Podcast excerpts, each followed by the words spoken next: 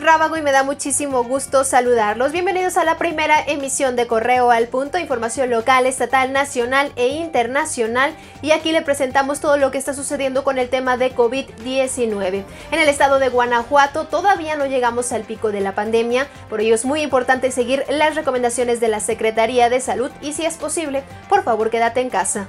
Esta mañana, en la entrada de la comunidad de Parácuaro, perteneciente al municipio de Acámbaro, fue encontrado a la orilla de la carretera el cuerpo de una mujer sin vida.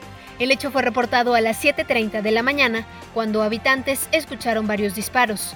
De manera extraoficial se dijo que la víctima de nombre Silvia era originaria de la comunidad Jaraldel. El presidente Andrés Manuel López Obrador confirmó la salida de Ricardo Rodríguez al frente del instituto para devolverle al pueblo lo robado y anunció que su lugar será ocupado por el abogado Jaime Cárdenas. En su conferencia de prensa, López Obrador explicó que Rodríguez Vargas dejó el cargo porque formará parte de la terna que enviará al Senado para ocupar el cargo de procurador de la defensa de los contribuyentes. Al asegurar que no funcionará el pacto del silencio y que es una espina clavada que duele, el presidente Andrés Manuel López Obrador aseguró que su gobierno no descansará hasta saber qué sucedió con 43 estudiantes de Ayotzinapa y dejó abierta la posibilidad de que sean interrogados mandos de la Sedena, además de señalar que ya se han girado órdenes de aprehensión contra funcionarios involucrados en la desaparición de los estudiantes.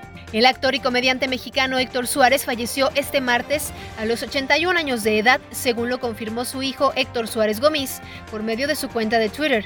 En la carta no indicaba el motivo por el que falleció el primer actor, sin embargo pidieron tiempo a los fanáticos y a los medios para vivir el duelo. Luego de permanecer resguardado en un búnker, el presidente Donald Trump reapareció la tarde de ayer ante los medios para proclamarse como presidente de la ley y el orden y exhibir la Biblia frente a la iglesia de St. John's. Sin embargo, pese a que decretó toque de queda, cientos de personas permanecieron en las calles protestando, realizando saqueos y exigiendo justicia para George Floyd, mientras los policías les lanzaban gases lacrimógenos y les disparaban balas de goma para dispersarlos.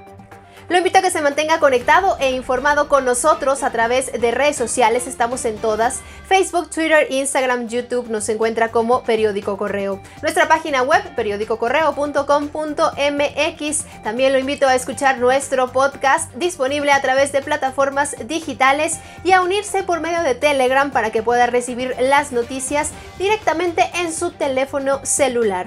En unas horas más, mi compañero Roberto Itzama estará llevándole toda la información hasta hogares porque queremos que usted se quede en casa. De llevarle la información nos encargamos nosotros. Cuídese mucho, hasta mañana.